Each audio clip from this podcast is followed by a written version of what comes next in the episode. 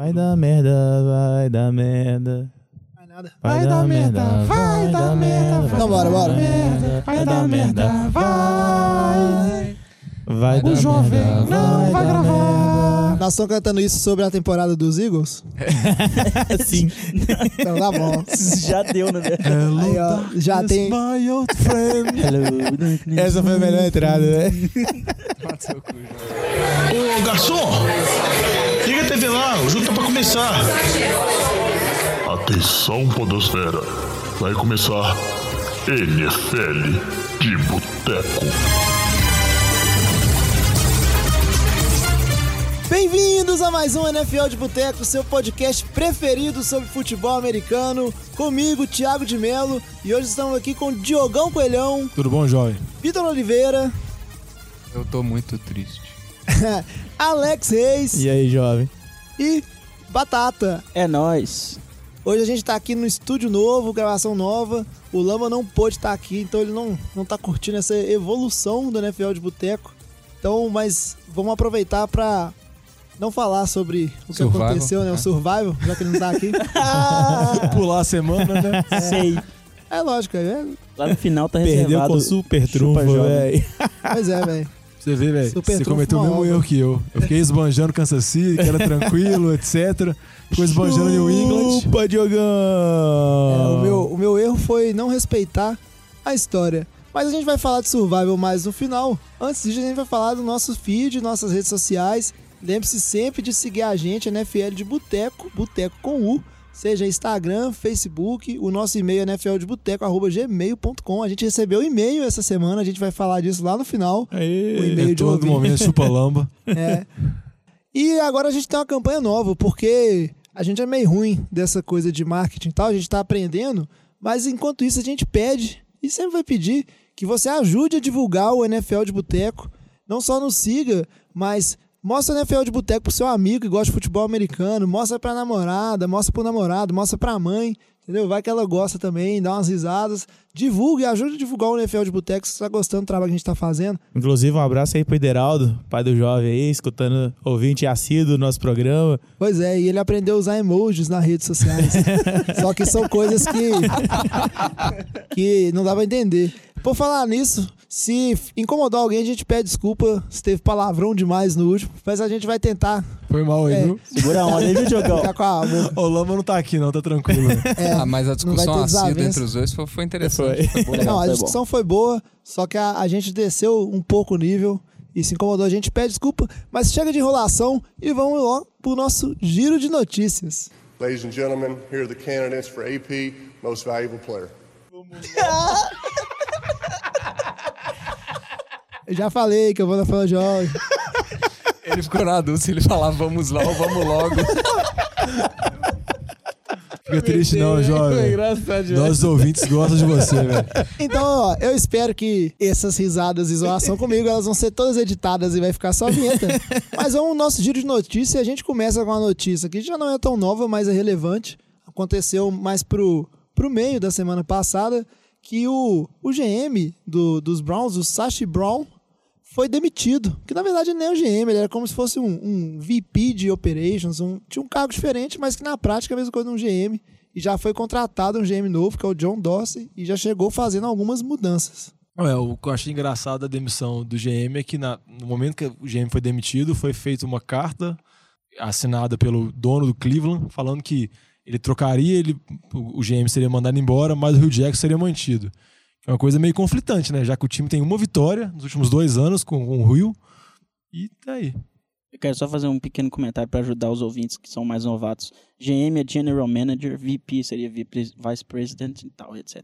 É, o comentário que eu tenho pra falar disso aí é que o, o Sash Brown ele fez algumas alguns movimentos interessantes para uma reconstrução de um time. Então ele conseguiu an- angariar muitos picks de draft, que é sempre interessante. Então ano passado o, o Browns teve é, teve teve picks bons de, de draft, teve dois picks na primeira rodada, um pick logo no início da segunda. É, e no ano que vem ele vai ter dois picks também, logo no, no começo do draft. É, só que ele falhou no principal objetivo deles, que era conseguir um QB. Né? Eles abriram mão é, no ano retrasado do Carson Wentz, na troca com os Eagles. No ano passado, eles abriram mão do Deshaun Watson para pegar o Deshaun Kaiser, que não rendeu, né? É, não sabe se foi culpa da, da opção pelo Deshaun Kaiser ou se é culpa do Rio Jackson.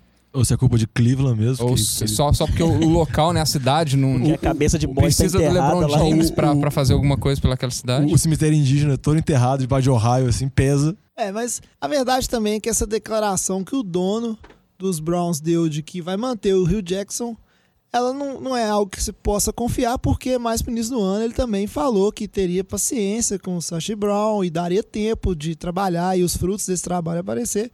Eu acho que talvez ele tá só esperando virar o ano de fato, porque esse GM novo, se eu, se eu fosse contratado para ser GM de um time, eu não queria, eu digo jamais que eu querer manter um técnico que o, o recorde dele é tá 1,27. Você já vai estar começando condenando o, o, o seu mandato na equipe. Pô, não tem condição o Cleveland, cara. Um time que, sei lá, já é terceiro first pick do time que vai ser e não conseguir nada, velho. Nenhum, nenhum avanço, nenhuma vitória. No, no- pô, 0-16 aí, vê se tem isso aí, Diogão. Você tá pra ganhar a aposta aí, cara. É minha última chance. Aí só complementar o que o João falou, o novo GM de- do Cleveland que foi assinado na temporada passada é o Jim Dorsey, que veio de. que estava em Kansas City, saiu em Kansas City nessa intertemporada, já trabalhou em Green Bay.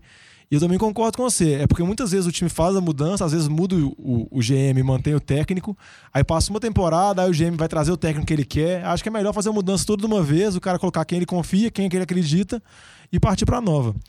Pois é, e vocês comentaram aí da aposta do Diogão. Pra quem não, não escutou programas passados, eu e o Diogão a gente tem uma aposta que eu falei que ninguém ia terminar 0-16. Mas depois do jogo dessa semana entre Packers e, e Browns, eu tô perdendo minhas esperanças, porque os Browns chegaram a estar ganhando o jogo com uma certa tranquilidade. No último quarto, eles eles estavam liderando por 21 a, A 7, eu acho. a 7 e tomaram dois TDs. Os Packers conseguiram um empate, entendeu? Sem o Aaron Rodgers, foi pro overtime e vitória dos Packers. Então, se teve um jogo onde ele esteve mais na mão dos Browns ganhar essa temporada, foi esse. Então, acho que mais uma cerveja que eu vou ter que pagar pros outros aí. É provável. E só pra falar uma estatística, uma estatística um pouco estúpida, é o retrospecto dos QBs. Brett Huntley, duas vitórias em dois jogos na prorrogação da temporada regular. Aaron Rodgers, em oito jogos, uma vitória, sete derrotas, né? Mostrar que muitas vezes estatística não quer dizer nada. Viu, Lamba? Mas já que você falou de Aaron Rodgers, Diogão, muita expectativa existe nessa semana de da volta do Aaron Rodgers. Ele ainda não foi, ainda não foi divulgado se ele está liberado ou não pelo, pelo departamento médico de Green Bay, que ainda está avaliando a condição do ombro dele. Mas o fato é que existe essa expectativa muito grande de que ele seja liberado. E com essa vitória que os, os Packers tiveram, o- os, eles estão 7-6 empatados com os Lions, uma vitória atrás de, de Seahawks, do Seahawks também e dos Falcons. Então eles têm uma chance real de playoffs e eu gostaria de saber de vocês o que, que significaria essa volta do Aaron Rodgers. Se você acha que Green Bay volta a ser um contender para ir para os playoffs ou não? É Dallas também, jovem. Tá 7-6 também. Dallas também, bem lembrado.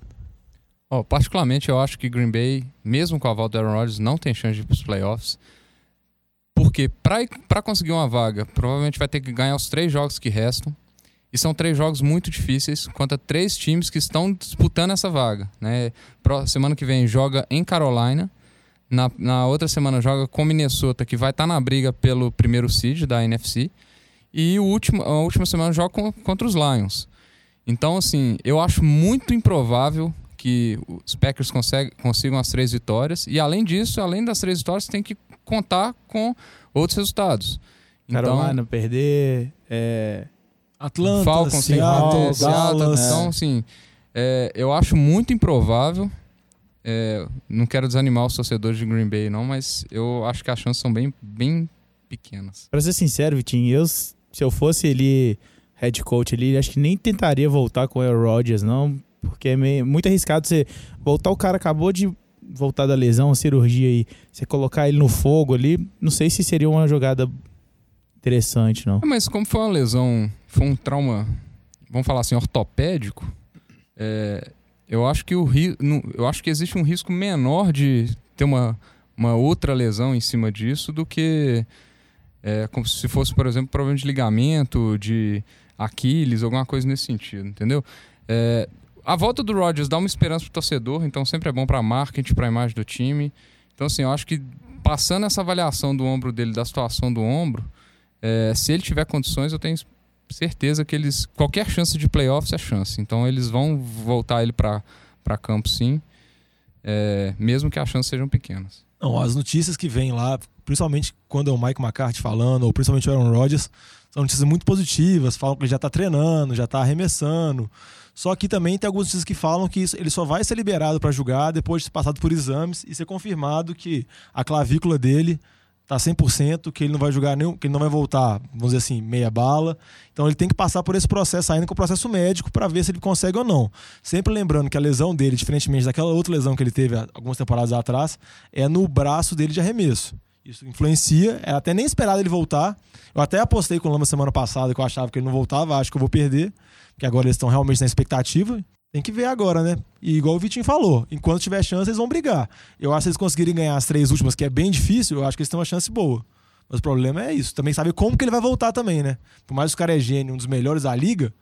Tem que ver, né, se ele vai estar 100%, porque é uma lesão no, no braço que se lança, a gente vê a gravidade, vê o, o, o tanto de tempo aí. O Andrew Luck, inclusive, né, fez cirurgia e nada de voltar. Eu acho que se o, se o resto do time de Green Bay fosse um, um, um time mais completo, igual, igual outros times que estão nessa briga, eu acho que a chance de Green Bay seria melhor, melhores. É, mas considerando que o time de Green Bay é basicamente Aaron Rodgers e os seus receivers, é, se você olhar, a secundária de Green Bay foi tomou 21 pontos do Deshaun Kaiser. Então, assim, é, eu acho assim, não tem time para estar tá brigando com, com, com esses contenders. Com Carolina e Minnesota é. é. difícil. Inclusive, se o Rodgers voltar e ganhar esses três jogos, pode entregar o MVP para ele, porque tá doido. é. não, outro que não, não vai ganhar MVP, mas merece destaque, o Vitinho falou, Devanta Adams, jogando muito bem.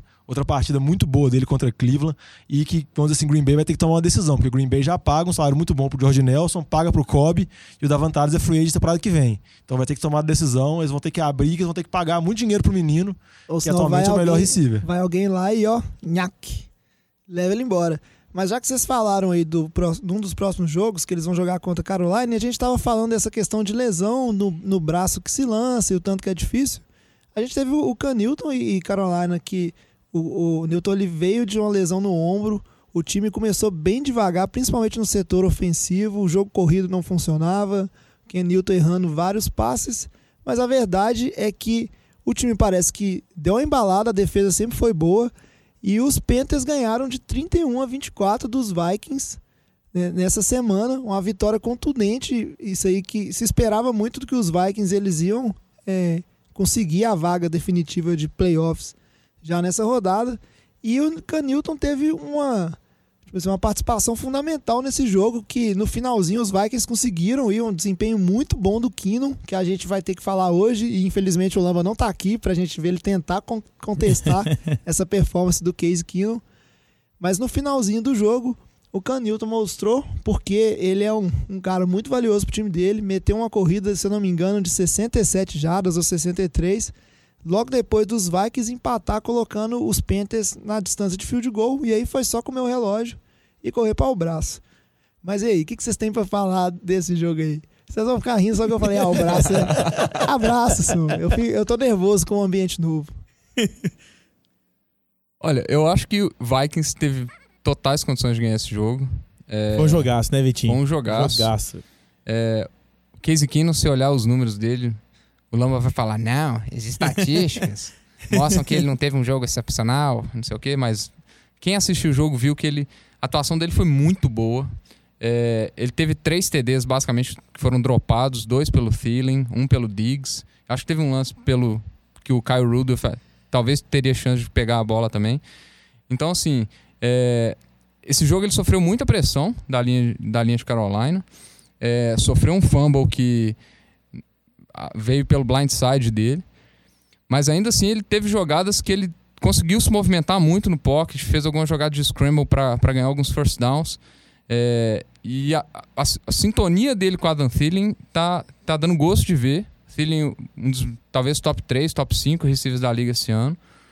É, Pena que deixou dropar os dois, os dois jogos. Pena mais ou menos, porque eu, como torcedor do Eagles, achei bom a, a derrota de Minnesota. É, mas o Cam Newton ele fez o que se espera dele, que não é um QB de, de, de qualidade de passe, de precisão, mas é um QB que resolve com as pernas. E ele fez o que o time pede para ele. Não, o Cam Newton mostrou uma característica que é única dele. Assim, pouquíssimos QBs na liga, poucos jogadores teriam aquela explosão que ele teve e aquela capacidade de conseguir aquelas 60 jardas no final para dar a vitória. Uma coisa que eu acho que vale destacar de Minnesota é a sequência difícil que eles pegaram. Três jogos fora de casa, contra três times disputando playoff, Detroit, Atlanta e agora Carolina. Eles conseguiram perder só isso no final. É um time ainda que tem, vamos dizer assim, o Goldstein falou que Skin não jogou bem, os receivers não foram tão bem assim. Acho que, se não me engano, eles tinham quatro ou cinco drops até esse jogo. Eles tiveram quatro ou cinco nesse jogo. É, foram ci- cinco na temporada e quatro nesse quatro jogo. nesse jogo, uma estatística absurda. Outra coisa também é que três jogadores da linha dos cinco que eram titulares terminaram fora. Tipo assim, Julius Peppers pressionou o Case Keenum o jogo inteiro. E olha que nem tô, nem tô elogiando o Julião Pimentão, pros nossos ouvintes antigos. Lembram que já participou do programa, né? Maravilha. Pequeno easter egg aí. Mas Case Keenum tentou. Esse jogo ele não foi tão preciso igual nos outros. Não jogou mal. Mas um jogo muito difícil contra dois times que provavelmente vão estar nos playoffs. Carolina ainda tem esperança ainda de conseguir bye. Porque tá muito disputado, tá muito assim. Vamos ver ainda Minnesota agora. Minnesota volta para casa com um jogo bem mais fácil que contra o pobre Cincinnati. É, isso é um lembrete muito importante para os Vikings que a NFC é tão boa, tão boa, que pequenos erros vão levar a uma, uma derrota. E nos playoffs não tem condição de, vamos dizer assim, tentar voltar atrás. E foram pequenos erros que tiraram é, essa vitória. Mas parabéns pro Kino, vou aproveitar que o Lamont tá aqui para ficar elogiando ele infinito, porque ele realmente conseguiu fazer o time andar em momentos difíceis, converter terceiras eh, descidas, as duas defesas muito boas nesse jogo. Então tá empolgantíssimo essa NFC, ainda mais porque com essa vitória dos Panthers, eles foram para 9-4 e a gente teve um jogo, que foi o, o jogo de quinta-feira essa semana, que foi um jogo dentro da NFC Sul, a divisão dos Panthers, que foi entre Saints e Falcons. E ó, a gente vai poder zoar o, o torcedor dos Saints que não está presente, mas os Falcons ganharam. Né? O jogo foi na casa do, dos Falcons, ganharam de 20 a 17 dos Saints. Então os Saints agora continuaram 9-4, os Falcons subiram para 8-5 e a NFC Sul está apertadíssima.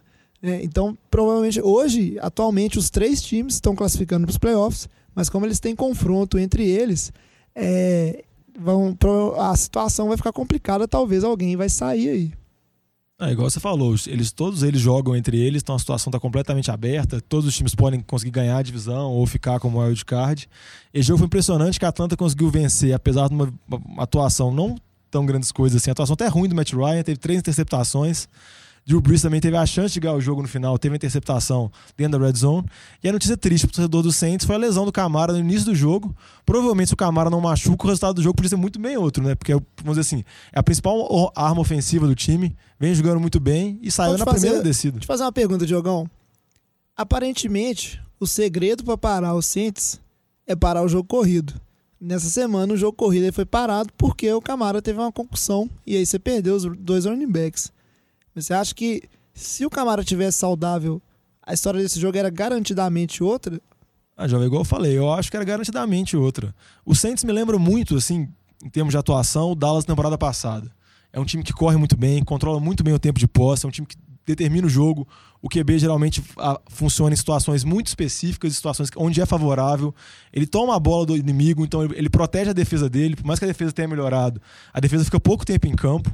Então é um time muito bem orquestrado, igual o Dallas na temporada passada. No momento que você tira o principal jogador de ataque do time, que nessa temporada era o Camara, que por mais que ele não tinha 20 carregados por jogo, ele tinha apenas, igual o Lamba fala, 15 toques na bola por jogo, ele era muito efetivo nisso, o time fica muito bem desfalcado. E mesmo assim o time deu certa dificuldade, perdeu muito pouco e teve a bola no final. Pois é. Vamos acompanhar de perto essa situação da NFC Sul, que está muito interessante. Só que a gente precisa seguir em frente e falar do nosso próximo tema aqui, porque já que a gente sempre fala de confusão, essa rodada não foi diferente e a gente teve uma confusão meio atípica, porque ela chegou para arquibancada, é uma coisa de louco. Mas a verdade é que no jogo entre Jaguars e Seahawks, e olha o Jaguars surpreendendo aí, ganharam do Seahawks em casa 30 a 24. No finalzinho do jogo, quando estava acabando, o time dos Jaguars eles foram ajoelhar e nisso aí, o pessoal de, de Seahawks que já tem uma fama de serem ma maus perdedores, né? Normalmente é um time que não, não lida bem com a, com a derrota. O pessoal se embolou ali, um engalfiou com o outro e etc. Na verdade, foram duas confusões em dois snaps diferentes de ajoelhada. No primeiro, Sheldon Richardson, ele foi para cima da OL, aí rolou confusão, faltas pessoais para todo lado, ele foi ejetado e foi embora. Nos, e nesse mesmo snap, o, o Michael Bennett foi para cima é, do center por baixo. É uma jogada que diz o Pete Carroll foi para tentar dar um, um swipe, acertar a bola no momento do snap, que é algo super difícil, quase impossível de, de, se acontecer na NFL. Só que depois dessa tentativa dele, ele caiu para cima do center, rolou em cima do joelho e que ficou a impressão muito clara que talvez ele estivesse querendo lesionar propositalmente o, o center do, dos Jaguars, porque foi totalmente depois do, do snap, depois da joelhada. É um lance que podia ter rompido ligamentos do joelho. E aí no snap seguinte, o Quinton Jefferson, ele fez, fez a mesma coisa que o Sheldon Richards fez. Aí rolou de novo a confusão, ele também foi ejetado. E aí na saída dele, rolou essa confusão de Libertadores aí. Pois é. O mais Ou engraçado seja, foi ele tentando subir na arquibancada e a galera segurando ele. escalar, aquele cara. monstro. Não, o mais engraçado é o cara, o maluco querendo chamar ele uma porrada, velho. Ele o tamanho do cara, velho. Ô, velho, mas ô, no meio da arquibancada, velho, o cara é, assim, ele pode ser o gigante que for, mano. O pessoal deu sorte. Aqui, aqui é bichão de 140 quilos, 2 metros e 10 de altura ali. Sorte que ele tentou trepar na arquibancada e não deu conta. e voou mais copo de cerveja e a verdade é que o trem ficou bem feio. Eu não sei, a NFL ainda não anunciou as, pro- as providências que ela vai tomar em relação a isso, não, né? É, o, o que eu li a respeito é que não vai, não vai ter suspensões desses jogadores envolvidos nas confusões. É, quem se deu mal na, na história parece que foram os quatro torcedores do Jaguars que foram envolvidos, porque eles serão banidos dos jogos do Jaguars para a vida, pelo que eu entendi, eles não vão poder jogar, porque a NFL ela entende, da mesma forma que um time na Libertadores tem o, o, o mando de campo, que ele tem a responsabilidade sobre a segurança e as condições de jogo, a NFL entende da mesma forma e ela entende que o Jaguars tem uma culpa ali na, na questão. E um OL do, do, do Seahawks, que estava na, na confusão, ele mandou, fez um post no Twitter falando que o que fez o Quinton Jefferson ficar louco da vida foi que teve algumas injúrias raciais que foram é, proferidas a ele ali na confusão e aí ele ficou louco da vida e foi pra cima.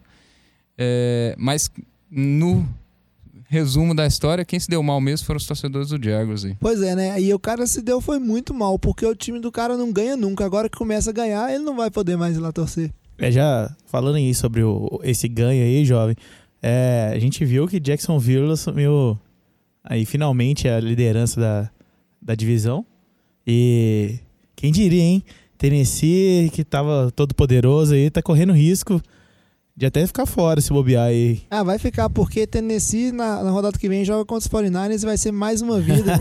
a vítima do Ai, Jimmy D bruto. Ganha- ganhamos, viu, gente? A, a gente tá aí, ó. Terceiro pique ainda, mas ganhando uma atrás da E outra. assim, o, o, o que eu tô mais gostando de ver de Jacksonville é tá dando gosto, porque o Blake Bortles finalmente tá, resolveu jogar, né? É, Essa partida, você viu que ele teve um desempenho legal. A defesa de Jacksonville vem mostrando ótimos resu- resultados. Ah, a gente, assim, tá sendo um, bom jogo de assistir de Jacksonville. É, e por falar em Blake Bortles, é, será que o problema dele era confiança? Porque declarações por declarações, ele no final do jogo, na entrevista dele, falou, é, com, eu vou falar com as minhas palavras, mas mais ou menos o que ele disse foi o seguinte: acho que essa confusão é porque os outros times eles não estão acostumados a perder para os Jaguars e a gente deu um cacete neles durante o jogo.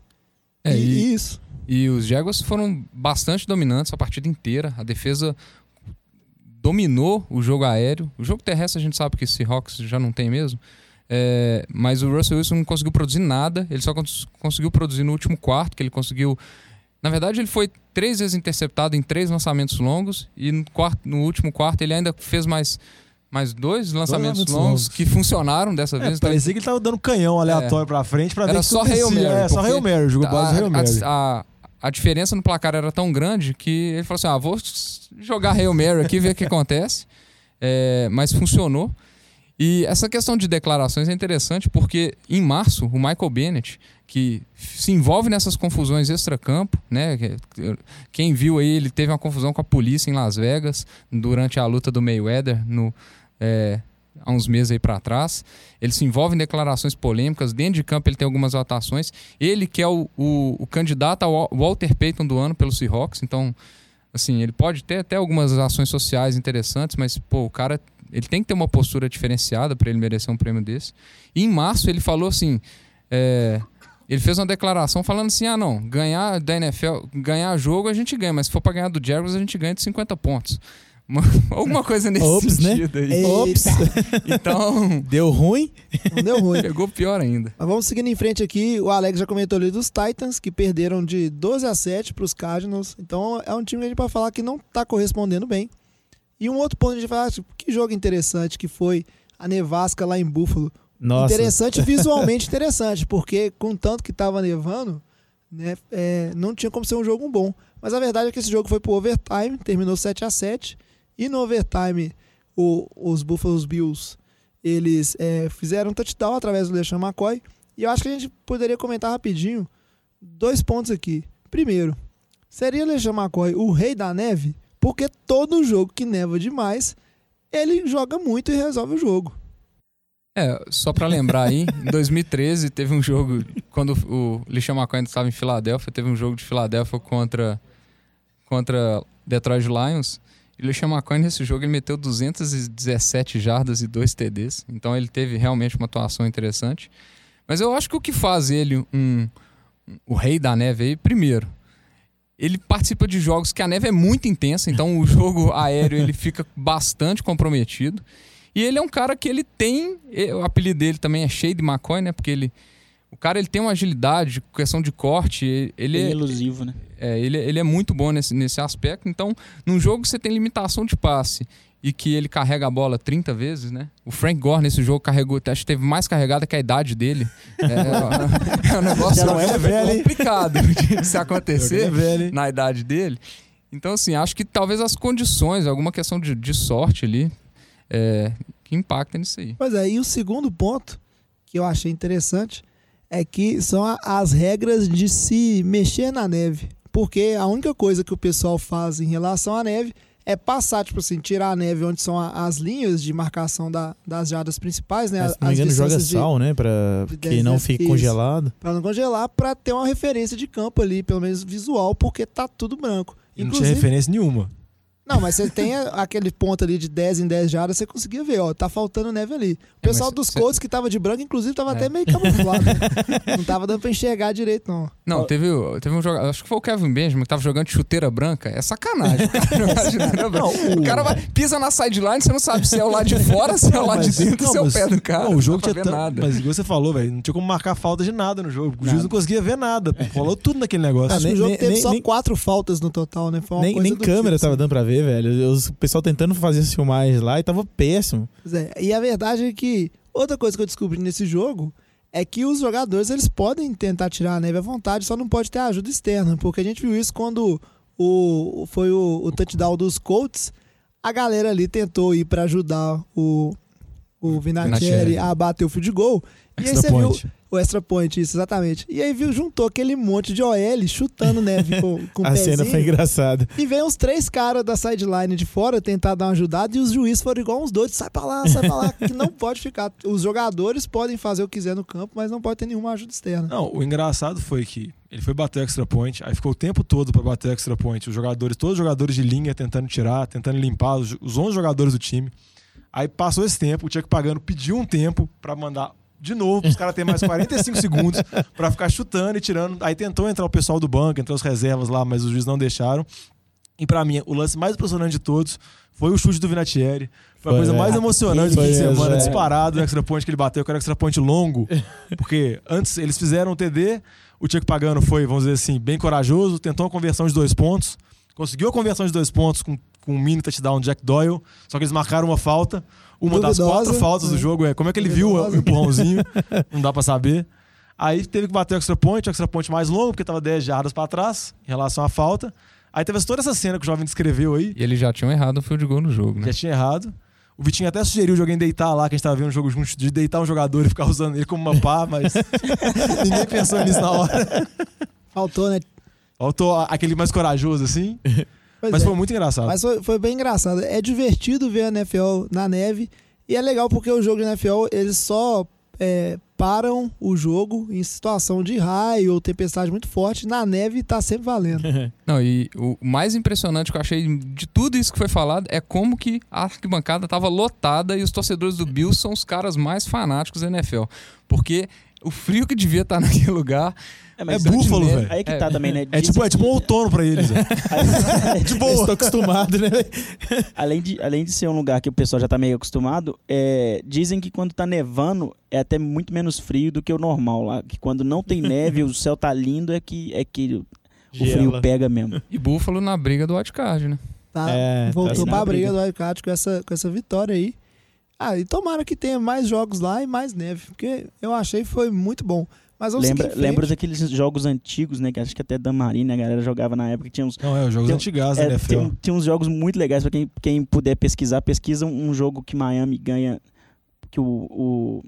Como é que chama? O Special Teams de Miami faz um fake punch no final e, e faz um TD no- na nevasca do capeta. É muito legal esse jogo. E outra coisa que parece jogo antigo também é aquela época da NFL que nem tinha passe, era só corrida. Só então, corrida, jogo só é. corrida. Você tá terceira pra 11, os caras vai, Corrida de entrega a bola, de entrega a bola Frangó e manda ele correr no meio da linha.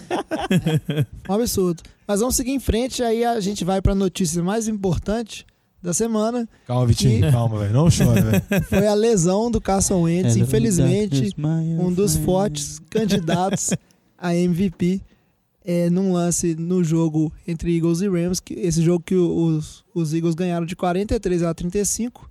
Carson Wentz é, lesionou o seu joelho e rompeu o ACL. E a gente já pula também para nossa pauta principal, que a gente vai falar dessa lesão e um pouquinho de como é que fica a disputa de MVP após isso. Ladies and gentlemen, here are the candidates for AP Most Valuable Player. E aí, eu vou já chamar o Vitinho, que vamos dizer assim, é o mais interessado. Inclusive na pauta aqui, após falar da lesão, um dos tópicos é deixar o Vitinho chorar. Então chora, Vitinho. Chora pro Brasil. Ah, velho. É mais uma lesão nessa temporada, né? A temporada repleta de lesões de jogadores importantes. É, infelizmente, é, foi no meu time. Não, brincadeira. Mas infelizmente foi num, talvez o principal é, candidato a MVP. É o time com a melhor campanha da NFL. É, e o lance foi um lance assim. Um lance besta. Era uma, acho que era o primeiro para gol. Ele, o Carson Wentz ele, ele tem essa personalidade de ser um, um tough guy, aquele cara que vai pra pancada, aceita a porrada na hora que ele vai fazer um scramble. É, e ele tentou, de maneira muito infeliz, na primeira para gol, fazer uma corrida para lateral. E dois jogadores do Rams acabaram fazendo um, um sanduíche do joelho dele ali. Ele sentiu a lesão na hora, na hora ele faz uma cara feia, mas ele tenta manter a compostura. Ele continua no lance. é, acho que tem mais duas jogadas de corrida na campanha. Eles tentam uma quarta pro gol e ele consegue converter um touchdown pro Alshon Jeffrey. E só depois que termina a campanha, termina o touchdown, que ele vai para os vestiários e assim que ele chega nos vestiários, questão de minutos depois, vem, vem a, notícia que ele já está fora do jogo, ou seja, é, já era uma, uma, uma lesão séria. É, e o os reports que saíram no momento do jogo é que todos os, os jogadores da comissão técnica que saíam do vestiário já saíam fazendo um sinal de negativo com a cabeça, é, no sentido de que a lesão era séria mesmo. Parece que todos os testes manuais é, no joelho dele já mostravam uma possível um rompimento, o joelho solto. Tem um, um lance que os- ele tá andando em campo e o joelho tá fazendo movimentos muito não anatômicos. É, e complica bastante. Termo técnico, né? Hoje eu tô tentando, cara. Melhor que você, né, João? Não, levou Tô gratuito agora, tô viu? brincando. Tô brincando. Interrompe, interrompe Ô, ô, o ô, Vitinho jovem, mesmo. o vai. seu, o, seu, o seu charme da voz é que faz você ser um bom host, cara. Isso é fã também. Eu não sou fã, não, cara. Bem-vindos a mais um NFL de Boteco. Eu vou embora desse programa. Mas é triste porque aí no, no dia seguinte, né, foi confirmada a, a lesão no, no, no ligamento anterior cruzado. Cruzado anterior? Aí eu não sei, viu, jovem? Depois Ah, você, você me ajuda aí.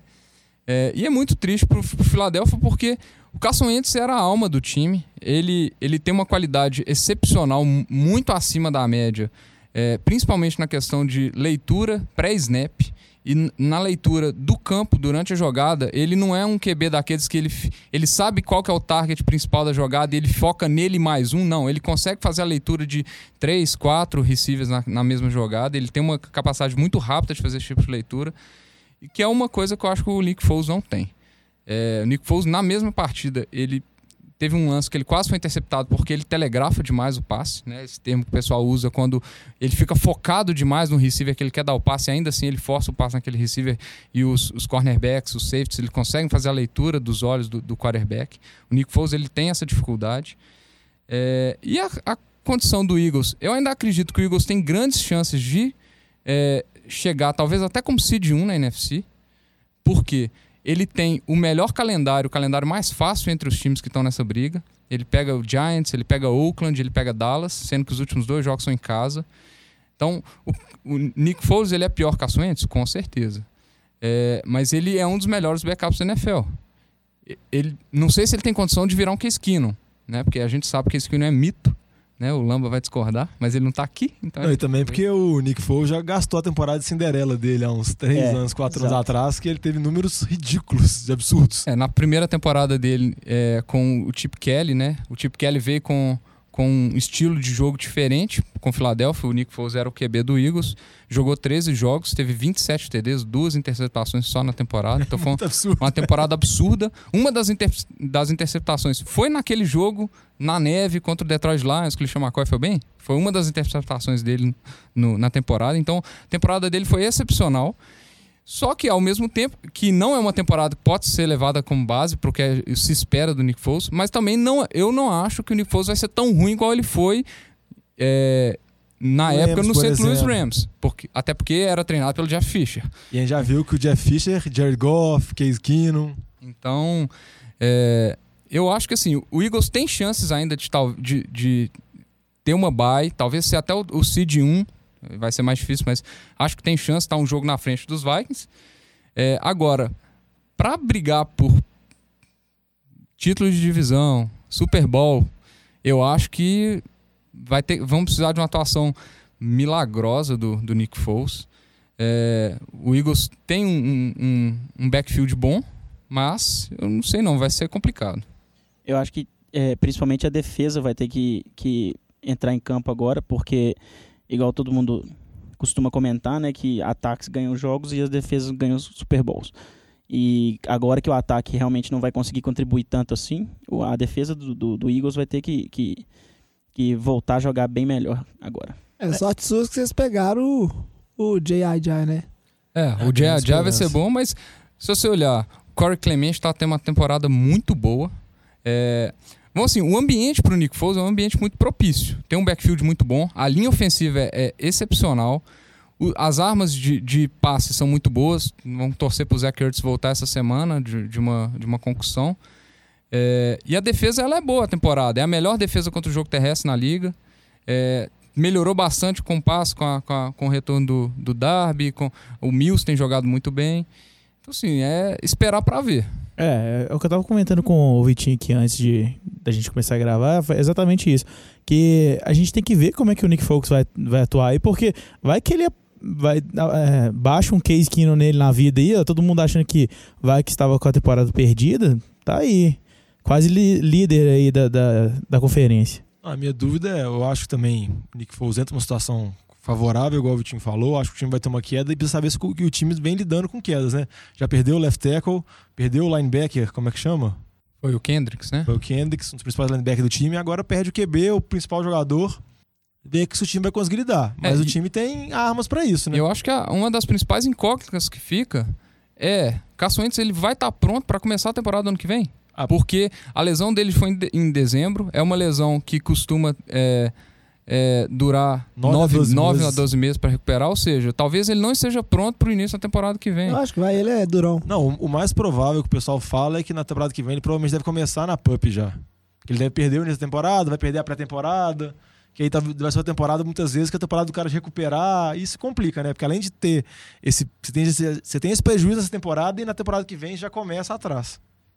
Eu Não chora, confesso, Tim. confesso que eu fiquei. Não fica triste. Ah, pode chorar. Pode chorar que o Alex edita. Velho, o Eagles nunca ganhou um Super Bowl, velho. Era a esperança de todo torcedor de Não, mas não é. Explica pro ouvinte aí o que que é a PUP. Ah, a PUP é uma lista de jogadores contundidos que já estão contundidos antes da temporada. São jogadores que eles entram contundidos, eles não contam no roster principal e a partir da sexta semana eles podem ser ativados para não ocupar espaço. Eu, do meu lado, eu confesso que eu fiquei triste também, porque o Carson Wentz era um cara muito divertido de assistir jogar, né? Tava muito bacana esse time dos Eagles.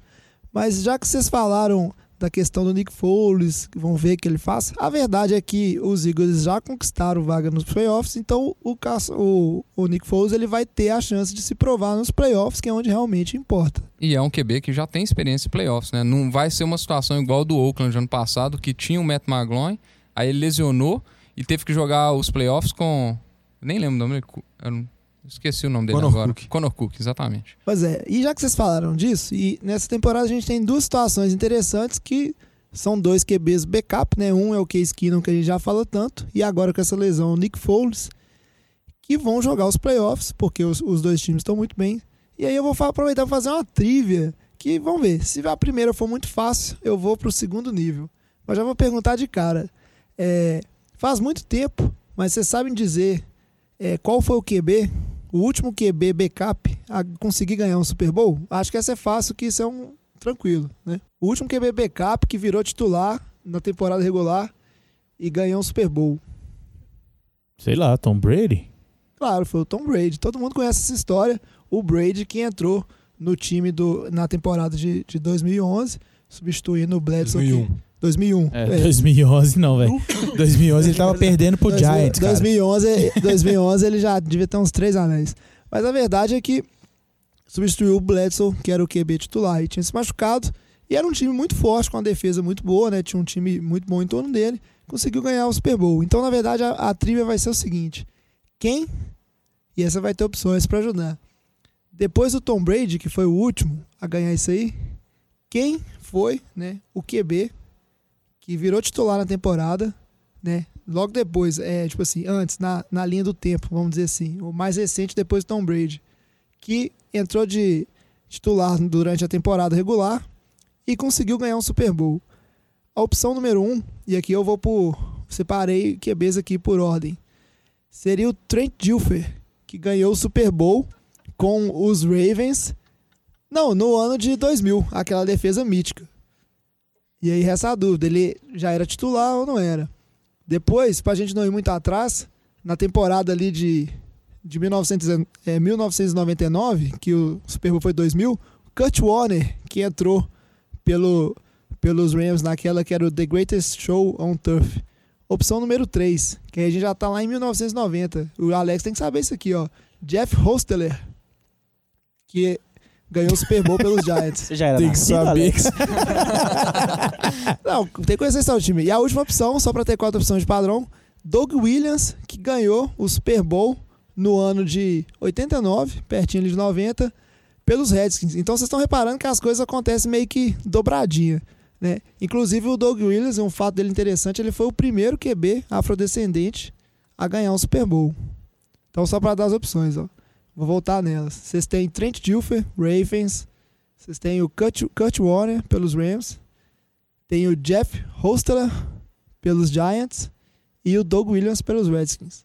Ô, jovem, vou te falar que essa trivia é difícil demais. Vamos- que só pela sua olhadinha, assim, É, eu vou você ainda chutar- falou pro Alex, eu vou votar na opção C, que foi o Hostler, que ele tava substituindo o Phil Sims. Eu tenho certeza que não é a D, porque você só colocou ela aí pra ter quatro opções. é Você mesmo falou. É, eu- eu chutaria Kurt Kurt Warner. Warner. É. É, Kurt Warner. Eu chuto Kurt Warner também, que eu acho que eu escutei isso em algum momento, mas eu não lembro direito. Pois é, então todo mundo errou, porque na verdade É a opção D.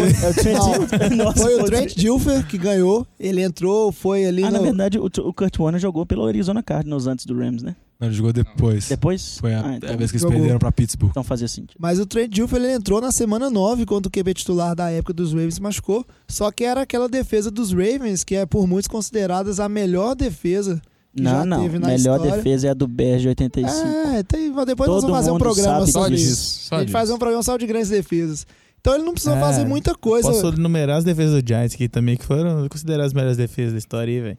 Ele precisou fazer muita coisa. O Kurt Warner, só pra, pra esclarecer aqui, ele na verdade, ele era reserva, só que ele virou titular, foi antes da temporada regular, porque o, o QB titular, na época, ele rompeu o ACL no primeiro jogo da pré-season, e aí o Kurt Warner entrou, e aí deu tudo certo, né? Eu te Porque ele falei que jogou escutaram muito. isso em algum lugar, velho. Confundi. Só que não é regular. Então fica aí a trivia, um conhecimento aleatório, mas vamos seguir em frente e vamos falar então de como é que fica a disputa de MVP. E aí eu queria saber, Carson Wentz era um dos maiores candidatos MVP ao lado de Tom Brady. Só que agora com essa lesão, vocês acham que isso fica como? Esses três jogos que ele vai deixar de jogar vão pesar? Ou na verdade o fato dele ter se lesionado eh, vai pesar mais e ele vai ganhar esse prêmio? Ó, vou ser sincero que eu acho que tá tudo aberto. Tudo pode acontecer. Acho que depende muito dos próximos três jogos.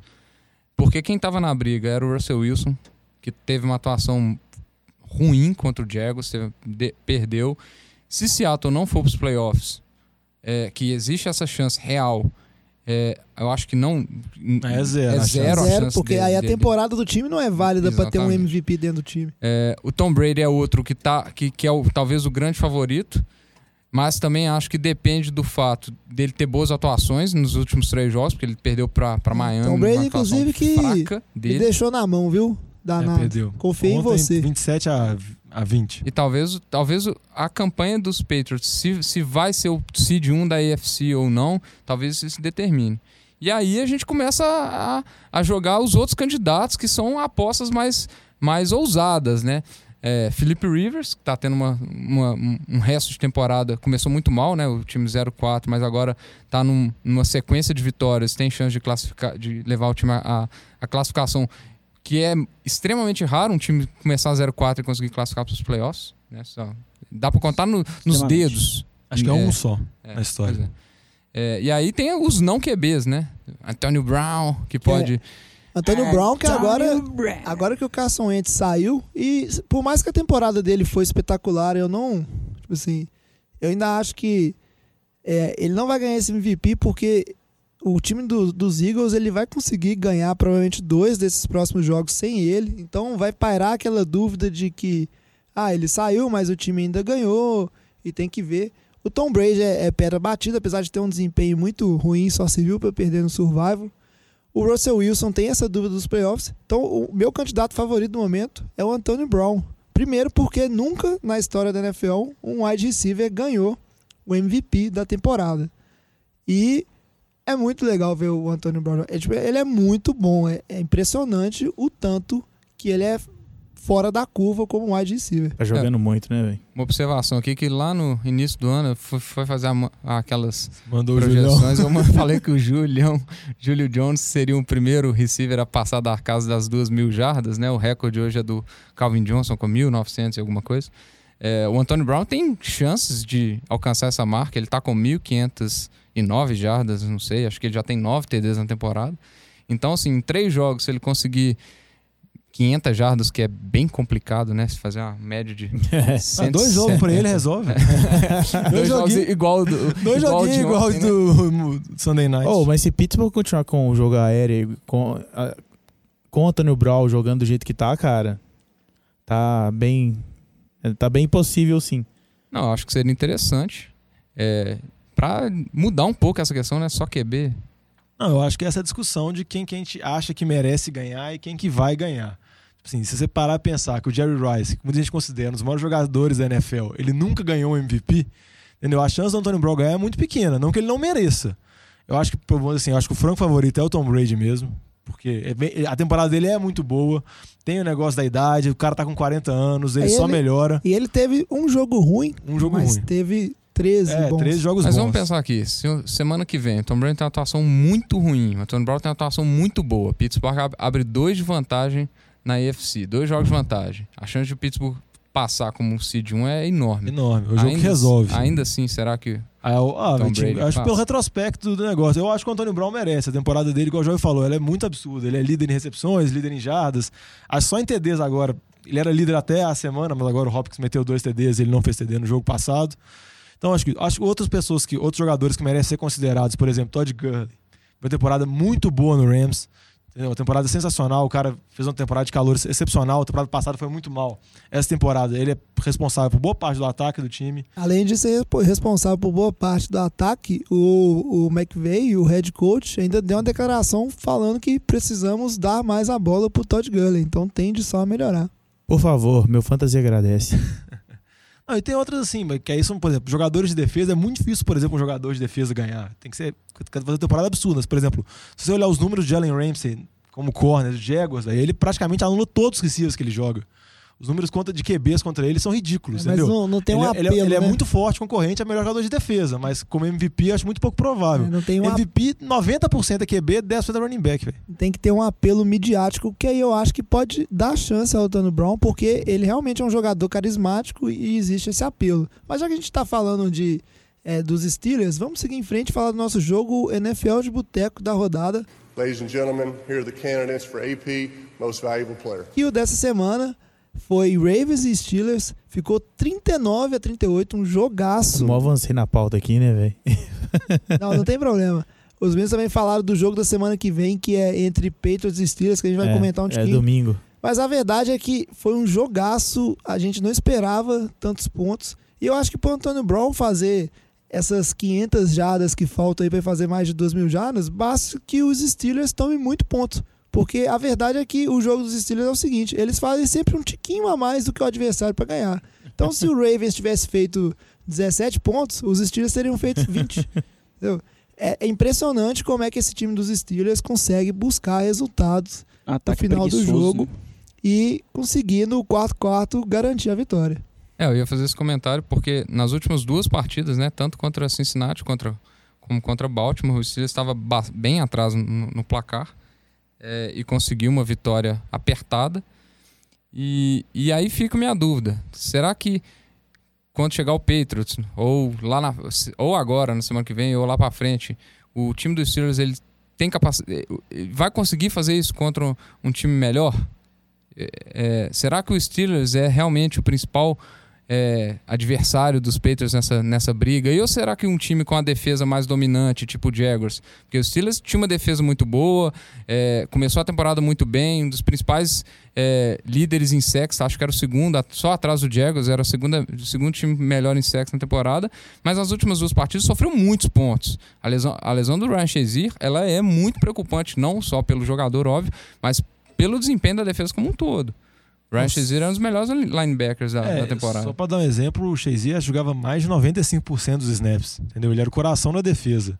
E esse jogo foi um jogo até muito emotivo. Você vê que todos os jogadores de Pittsburgh estavam com chuteiras com o nome do Shazier, tinha jogador com camisa por baixo dele. Então o time ainda tá naquela fase de recuperação, Ô, ô, torcendo pro cara voltar a andar, né? Depois Mas a- pensa na carreira. Pois é, mas até quando, sabe, isso vai ficar. Vai, vai afetar o time de verdade sem a ponto, tipo, Não. nós vamos perder a temporada? Por Não, eu não acho que vai perder a temporada, mas ainda é muito recente. Foi no jogo passado, os caras campo. o Shazier, inclusive, O cara tá no quando, hospital ainda. quando perguntaram, ele tava no hospital, perguntaram se ele, tipo assim, o que, que ele queria, se precisava de uma coisa, os companheiros de time, ele virou e falou assim: Eu quero que vocês ganhem dos Ravens. Que é uma rivalidade muito forte. E isso é lógico que mexe com o psicológico. É bom que o Shazier, ele tá. As notícias são animadoras, ele, ele voltou a sentir. É lógico que uma lesão dessa é grave e a ter movimento é uma coisa que demora, mas pelo menos ele, ele está sentindo estímulos, né? no- nos membros inferiores. Isso é uma coisa muito boa. Agora, é, vamos, vamos andando aqui com a pauta e vamos falar um pra- pouquinho. Pode falar. Mas Só pra falar com relação a Baltimore, que perdeu o jogo. Baltimore ainda tá na disputa do wildcard, 7-6. Só uma notícia boa, apesar da derrota, é que mais um jogo com o ataque foi bem. Mais uma vez o Joe Flacco jogou bem, Alex Collins uma temporada muito boa. A Seattle tá repensando porque dispensou ele, assim, se não era melhor ter mantido ele, já que eles não têm running back.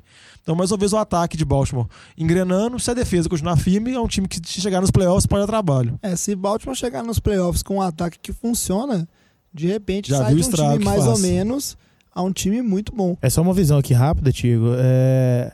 Buffalo, que tá atualmente com né, pra, pro, pra posição de wildcard, com 7-6. Aí nós temos é, Baltimore com 7-6, Los Angeles. Chargers com 7-6. Tennessee. E aí tem Oakland e, e Miami também, com, Ah, mas aí é com e 6 Tennessee Tennessee tá com- com 8-5, né? É, Tennessee com 8-5, mas Tennessee tem aquele detalhe que Tennessee vem ladeira abaixo. É. né? O time vem jogando muito mal há caminho várias pra rodadas. Então o Tennessee é um time que, dependendo, pode terminar 8-8, se não é surpresa pra ninguém, mesmo tendo uma tabela fácil. Pois é, e só pra fechar aqui, eu acho que os Steelers, é, eles sempre vão ter uma, um fator muito forte a favor deles, porque eles têm provavelmente as duas maiores armas ofensivas sem ser QB da NFL, que é o Le'Veon Bell e o Antônio Brown, né? Então isso é um ponto que conta muito a favor. E na semana que vem, essa semana que vai chegar aí, a gente vai ver o duelo entre Steelers e Patriots. A gente vai descobrir de que, que os Steelers são feitos. E vamos falar então um pouco de Patriots e, infelizmente, do Survival. Ladies and gentlemen, here are the candidates for AP Most Valuable Player. Mas a verdade é que a gente não tava cabendo no time, pensando, fazendo planos. Eu já tinha escolhido. desculpa agora só. Essa semana, essa semana eu ia votar nos 49ers contra os Titans, só pra causar polêmica. Eu tô confiante.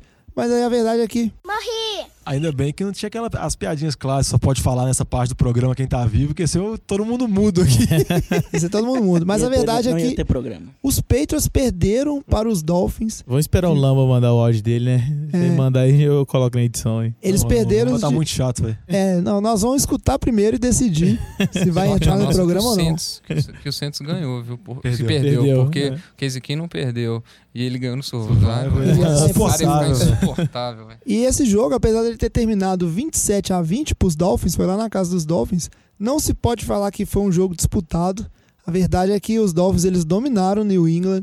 É, o- pô, não dá nem pra falar. New England conseguiu fazer esses pontos, foi no no 4-4, no, no, no trash time ali. Tipo, impressionante.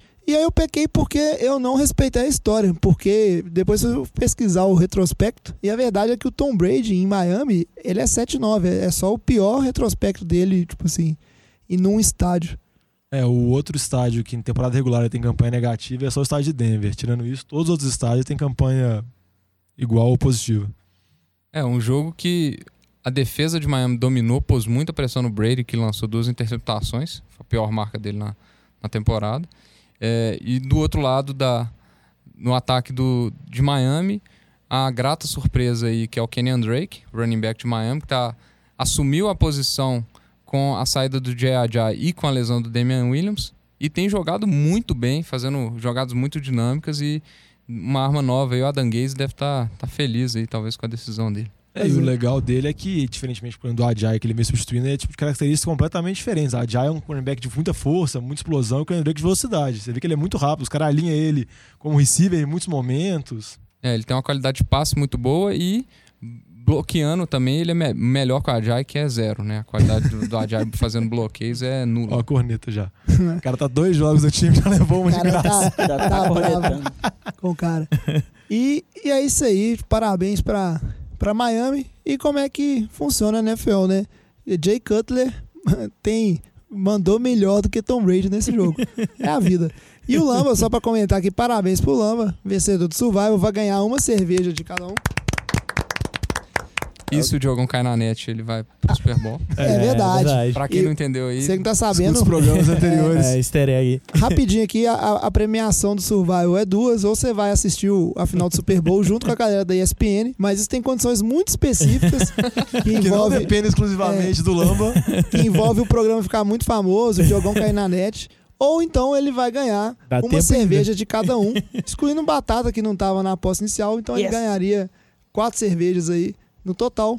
Parabéns pra ele. E o jogo que sagrou o Lamba campeão foi a vitória dos Chargers dentro de casa contra os Redskins. É jogo muito importante, porque é um jogo tipo assim, que colocou os Chargers empatados com o, os Chiefs. Os Chiefs que ganharam dos Raiders foi 26 a 15. E aí agora, essa situação da, dessa divisão aí, que. 7-6, 7-6, 6-5. Pois é, o 6-7. pessoal. O pessoal aí na, na NFC Oeste tá, tipo assim, tá tudo colado. Eu acho que pros Raiders talvez já, já tenha acabado o barco, porque mostrou que o time não, lá, não é lá essas grandes coisas. Mas Chiefs e Chargers estão 7-6 e inclusive eles vão se enfrentar nessa rodada, que vai ter jogo sábado. Fique atento aí, vão ter dois jogos no sábado nessa E rodada. um dos jogos é Chargers e Chiefs, sábado. Chargers e Chiefs, que vai ser muito interessante ver quem que vai assumir a liderança dessa divisão com grandes chances de realmente ganhar e ir pros playoffs. Os dois times tiveram uma atuação bastante dominante essa semana, né? O Chiefs estava numa decadência, finalmente jogou bem. E o Chargers completamente dominou o Kirk Cousins. É, não fez nada no jogo. O ataque funcionou muito bem. Philip Rivers, passes longos. Tudo deu certo pro Chargers. né? Não, mais um jogo muito bom do que na Allen. Acho que o quinto jogo seguido dele com mais de 100 jardas. E com relação a Oakland, acho que o problema de Oakland nem é nem é a- classificação dele 6-7, é o desempenho deles está bem abaixo também. Acho que a chance deles é muito pouca e eu acho que vai pro jogo Chargers e Chiefs. Eu acho que quem vencer vai resolver. Eu acho que o Chargers mais joga fora de casa, pelo que ele vem mostrando. Eu acho que é o time que tem mais chance, pois o time vem jogando muito bem, vem amassando os adversários recentes. Eu acho que vai dar muito trabalho para Kansas City. Pois é, fique de olho nesse jogo e também no que a gente já recomendou, que é Patriots e Steelers, que é um outro jogo também que se os Steelers ganharem, praticamente eles garantem que eles vão jogar os playoffs inteiros dentro de casa. É Patriots e Steelers é domingo, 7 horas da Sete noite, horas. que é aquele Game of the Week da Fox. Deve passar na ESPN, provavelmente. É, outro, outro jogo aí que eu queria chamar a atenção é, vai ter Los, Los Angeles Rams contra Seahawks. É, talvez é um jogo que vai ser o tudo ou nada para Seattle. Seattle precisa vencer esse jogo para continuar na Concordo. briga. Realmente. É, E vai, é um jogo e que um sela, jogaço. é, o, vamos dizer assim, ele vai servir também para selar o- os Rams, se eles ganharem, como o- os, os campeões. né? da- É, e se Seattle ganha. Seattle assume a divisão, empata e vai ter a vantagem do confronto direto, que vai ter duas vitórias contra o Rams. Exatamente. Então é outro jogo aí muito importante ficar de olho. O resto do jogo aí depende do que passar na televisão e do time que você torce. E o Garópolo, né, jovem? Ah, o Garoppolo, pô, o cara Ah, é eu, mas eu, eu ia Ah, perguntar na parte do MVP, eu esqueci, jovem. Você acha que o Garópolo pode ser considerado já para disputa do MVP ou é muito cedo? Olha, eu, não, 100% eu acho que aproveitamento, hein? eu acho que, ó, vou falar, vou fa- ser sincero. Eu acho que pra MVP as estatísticas dele são absurdas, mas é muito cedo. Mas ele já é o MVP do meu coração.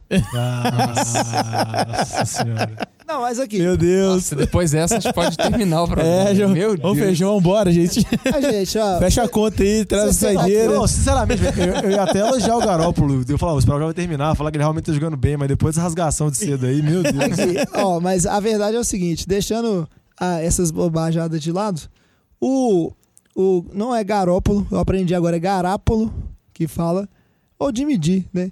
Mas a verdade é que Ou como diz o, Não existe o NFL hoje. Zoeira, gato polo. eu acho, eu Ou como acho, diz o jovem, meu amor. eu acho de verdade que agora com essa lesão dos Eagles aí, talvez não exista hoje, hoje torcedor na NFL que pode estar mais empolgado e animado do que os torcedores 49ers. O, o futuro 49ers é, é brilhante, mas vamos deixar isso de lado, não é o assunto do programa. Até Vamos porque encerrar. também a, a boca de, de pântano da galera aqui, né? Não tem disso não, bicho. O cara é imune. O cara foi criado com o Tom Brady. Não, jovem. Ai, não sou eu, os caras tão... Credo, velho. Você tá falando de medir até agora, velho. os caras ficam me provocando. Então tá bom, vou falar mais de medir não. Vou só depois do programa. Mas vamos encerrar e antes de encerrar, lembrar vocês de novo, a- mostre o programa NFL de Boteco pro pessoal e siga a gente nas nossas redes sociais e feeds, sempre NFL de Boteco, Boteco com U, e o nosso e-mail que é NFL de Boteco, arroba é, gmail.com, que inclusive essa semana a gente recebeu um e-mail que foi do Renan Mesquita, um e-mail muito bacana, ele elogiando o nosso programa, falando que estava caçando um programa ah, nesse, nesse ritmo, nesse formato, tá se divertindo, deu parabéns e a gente agradece muito esse reconhecimento. né? A gente fica feliz que você tenha gostado e você que está nos ouvindo aí sempre que, que gosta também. E o outro que eu vou agradecer, aí eu não sei se eu chamo ele de Morse M, M0R53, eu não sei se ele é um Android, vai- às vezes ele é um, Pode ser um robô. às vezes ele é um bot do, do, do iTunes, né? Mas a verdade é que o. Vou chamar ele de Morse. Morse que parece que eu sou mil graus, sacou? Eu entendo esses negócios de. O, comentário dele foi muito específico pra Você é ser, um- pra ser um bot, velho. É, mas na verdade a gente descobriu, que a gente é meio lerdo e, e não sabe olhar as mídias, mas descobrimos que a gente tem um review né, no, no iTunes que foi desse cara do Morse falando que o programa foi, tá muito legal. Inclusive me deu um conselho de não procurar fonoaudióloga nada. Então eu vou continuar falando errado aqui, eu, porque agora eu já tenho um cara que valoriza. Você não sabe o tanto que você me deixou feliz, cara. Muito obrigado. É Eu queria agradecer também ao Gão, que me deu um toque de que eu falo muito baixo. Tô tentando melhorar isso aí. Obrigado.